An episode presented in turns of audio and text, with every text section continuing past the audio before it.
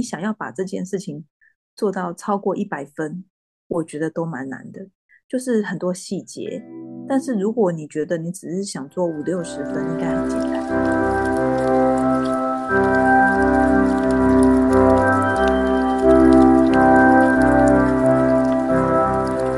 Hello，大家好欢迎回到日更剧场。那我们今天呢，一样是跟诗雅姐姐一起在继续的探索珠宝。那大家一起 say hi 吧，小雨。Hello，大家好，我是雨辰。Hi，大家好，我是子琪。刚才的那位雨辰是大客户。那我要来介绍我的我的珠宝偶像诗雅姐姐。诗雅姐姐是爱奇珠宝的珠宝设计师，然后现在拿着一个。很多英文字的东西，它是一张那个实验室钻石的证书。嗯，我们这一集要谈实验室钻石。我相信这应该是大家非常好奇的主题，因为通常我们说到宝石，任何的宝石，不管是钻石啊、水晶啊，还是什么，就是各种各样嘛，反正都是天然的。但最近竟然出现了一个叫做实验室钻石的人造钻石。所以，我们今天就是来帮大家哎，来探一探究竟。因为最近客人都很爱问说，到底那个实验室钻石是什么东西？怎么百货公司都卖这么贵？这样子看得到吗？这是一颗粉橘色的，嗯，我看起来有点红红的。对，它有点粉橘色的，然后是类似彩钻的。这颗是实验室钻，基本上实验室钻石。它就是模拟地底钻石的生长环境。钻石要怎么生长出来？就是一定要高温加高压，它所以它才能够有那样子的地质环境，它才能够产出钻石。所以就是人造钻石，就是模拟地底的生长环境，用机器去制造那样子的深层的环境，去制造人工的钻石。所以不管是钻石的硬度、折射、物理性质、化学性质。全部都跟天然真钻一模一样，这样子才叫做实验室钻石。所以，其实我们用肉眼，哇，好，鉴定师 用肉眼要分辨出实验室钻跟真钻，其实真的还是有一点难度，因为它已经物理性质、化学性质、硬度、折射全部都要一样，才叫做真正的实验室钻石。所以你知道吗？以前我们买一整包钻石，我们都要拿去验，因为有的时候这些商人有点坏，他会直接给你丢两颗实验室钻进去。你知道那样子的话，我们就已经会亏很大了，对不对？所以我要说的是，就是因为它很像，所以有的时候那个商人很坏，就会做这种事情。所以整批来我们都要拿去验，不然的话自己就亏大了。这样，我的意思是，他们真的很像，很像这样。既然说是一定要拿去验，不然就是会有发现是假货，嗯，代表说他们两个在鉴定方面一定就是虽然说肉眼看不出来，但是利用机器或者是用一些可能工具，说不定就可以验出，是就是可以分辨真伪的这样子，是吗？就是还是可以分辨得出来，只是我是说用肉眼不太容易，因为它已经就是真的做得非常非常的像了，这样子。那呃，至于至于实验室钻石能不能买，或是什么样子的人会买，我可以讲一下。就是如果今天你想要的是一颗很大颗的钻石，又想要很白，又想要净度很高，又不想要很贵，那其实你可以选实验室钻石，但是不要去百货公司买实验室钻石哦，因为百货公司卖的还是蛮贵的。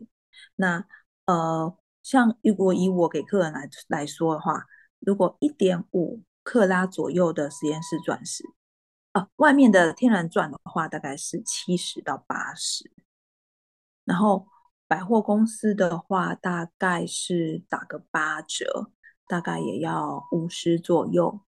那我做实验室钻石一点五八克拉，外面再镶一大圈的小钻，看起来就是大概三克拉多的大小，这样子只要二十五。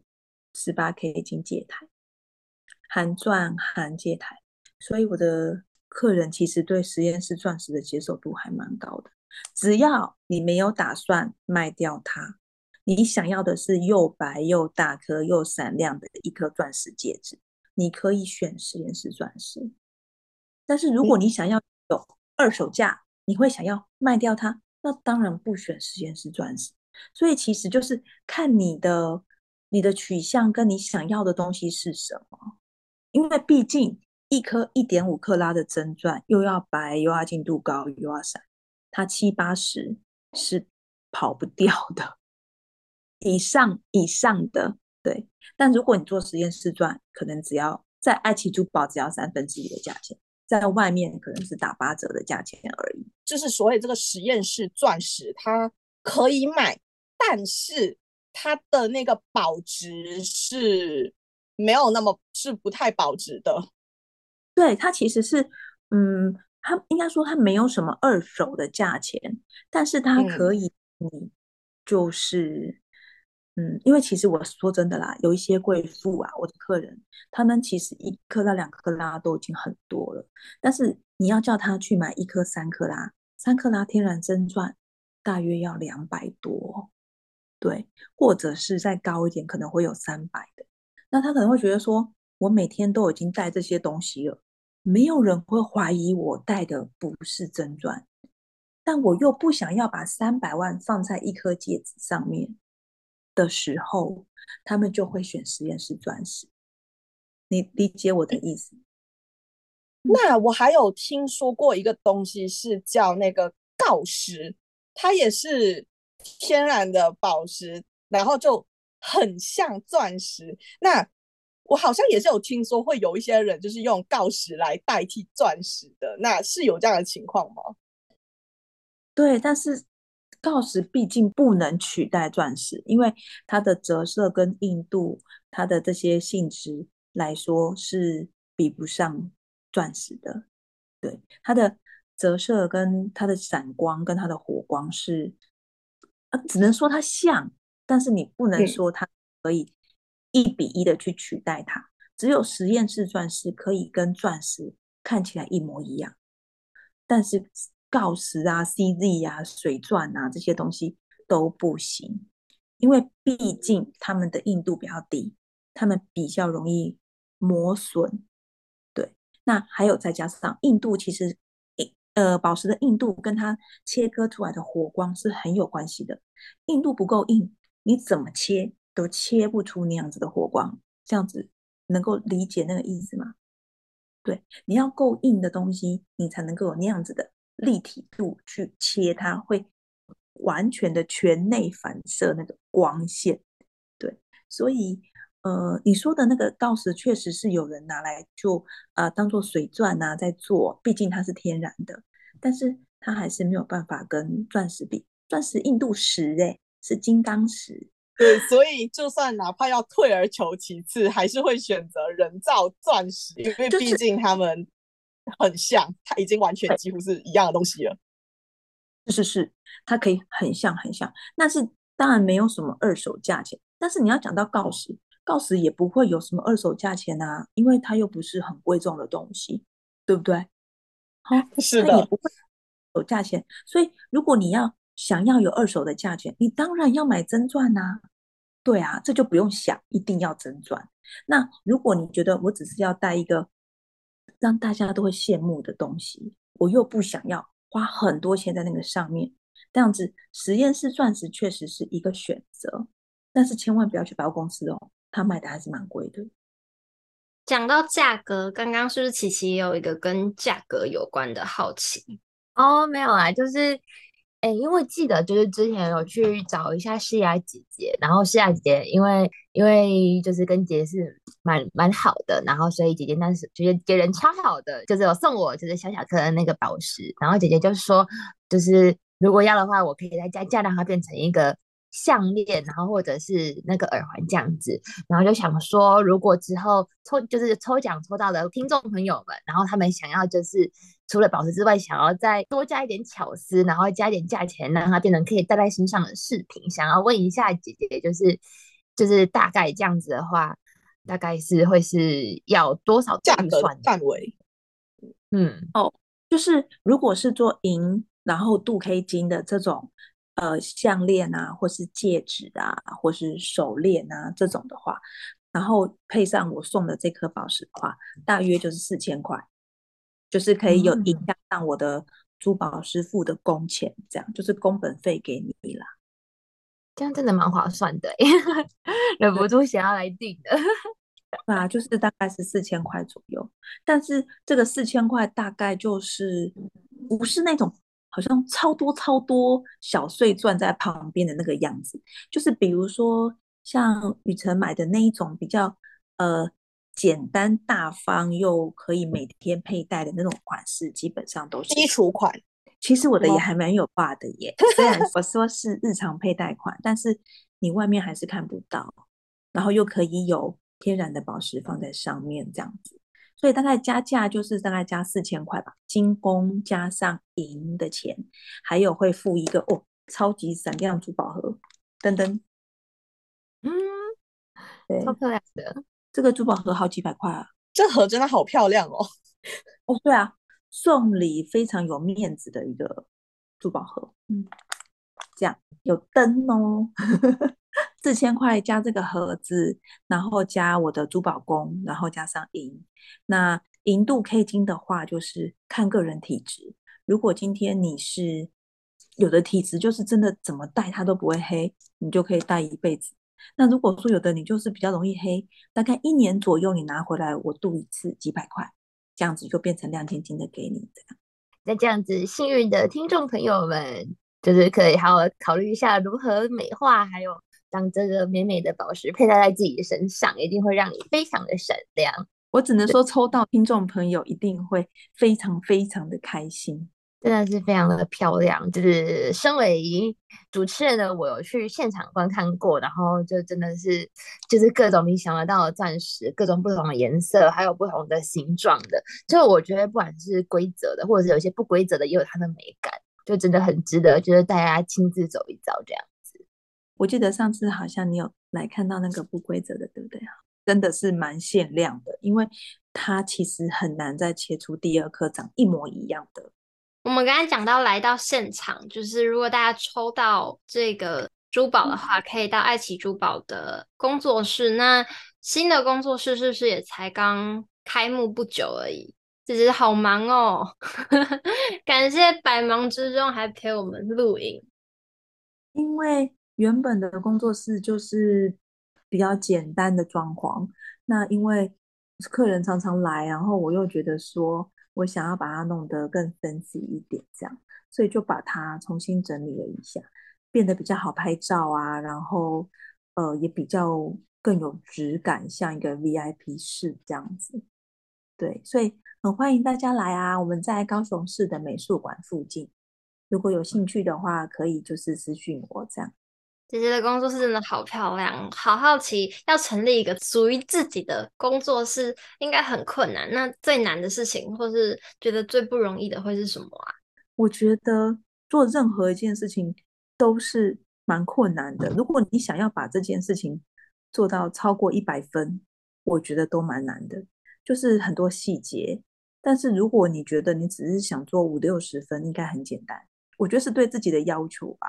跟我对我自己的品质的要求，我跟你说，我最近有一个作品，就是我之前很喜欢的珐琅的作品，他师傅送来，我只要觉得有一点点气泡不满意，就退回去，但是送来不满意再退回去，所以我我对我自己的东西真的是要求蛮高的，不管是工作室跟我的作品，我现在正在弄我的官网。我的官网，呃，我们家查克也是非常非常的在 盯这件事情，我们会把它弄得非常非常的漂亮。好所以就，对对，我的官网我，我希望大家会看到都很惊艳，因为，嗯，我我参观了非常非常多我喜欢的作品的网站，然后集合出我想要的东西。应该会很，应该会很漂亮吧，我猜。但是还没这么快，再等一下下。刚刚姐姐讲到的发饰珐琅的东西呢，之前姐姐跟我们分享过，然后相关的照片非常的美，大家可以到爱奇主榜的 Instagram 看，要记得赶快追踪才可以抽奖哦。